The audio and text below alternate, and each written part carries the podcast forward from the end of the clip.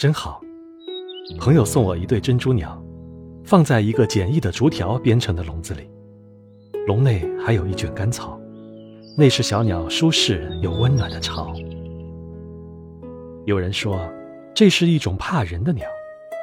我把鸟笼挂在窗前，那儿还有一大盆异常繁盛的法国吊兰，我便用吊兰长长的、串生着小绿叶的垂蔓蒙盖在鸟笼上，它们就像躲进深幽的丛林一样安全。从中传出的笛儿般又细又亮的叫声，也就格外轻松自在了。小鸟的影子就在这中间隐约闪动，看不完整，有时连笼子也看不出。却见它们可爱的鲜红小嘴从绿叶中伸出来。我很少扒开垂蔓瞧它们，它们便渐渐敢伸出小脑袋瞅瞅我。我们就这样一点点熟悉了。三个月后，那一团越发繁茂的垂蔓里面发出一种尖细又娇嫩的鸣叫。我猜到，是它们有了雏儿。我呢，绝不掀开叶片往里看。连天时加水时，也不睁大好奇的眼睛去惊动它们。过不多久，忽然有一个更小的脑袋从叶间探出来。哟，雏儿，正是这小家伙。它小，就能轻易的由书阁的笼子里钻出来。瞧，多么像它的父母，红嘴、红脚、灰蓝色的毛，只是毛背还没有伸出珍珠似的圆圆的白点。它好肥。整个身子好像一个蓬松的球。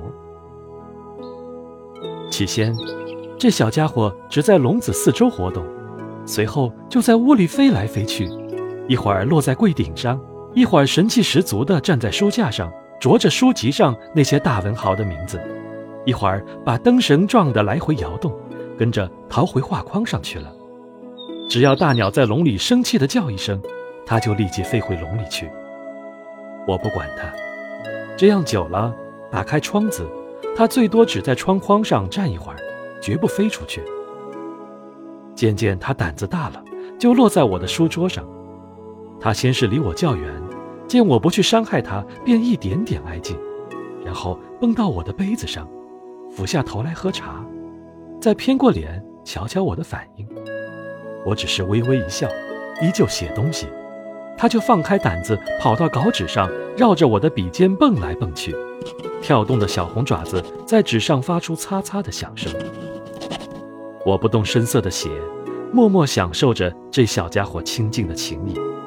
这样他完全放心了，索性用那涂了蜡似的小红嘴，哒哒地啄着我颤动的笔尖。我用手抚一抚它细腻的绒毛，它也不怕，反而友好地啄两下我的手指。白天，他这样淘气地陪伴我。天色入暮，他就在父母再三的呼唤声中飞向笼子，扭动滚圆的身子，挤开那些绿叶钻进去。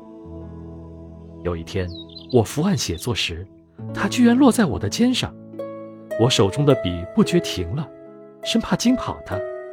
待一会儿，扭头看，这小家伙竟趴在我的肩头睡着了。银灰色的眼睑盖住眸子，小红爪子刚好被胸脯上长长的绒毛盖住。我轻轻抬一抬肩，他没醒，睡得好熟，还咂咂嘴，难道在做梦？我笔尖一动，流泻下一时的感受。信赖，往往创造出美好的境界。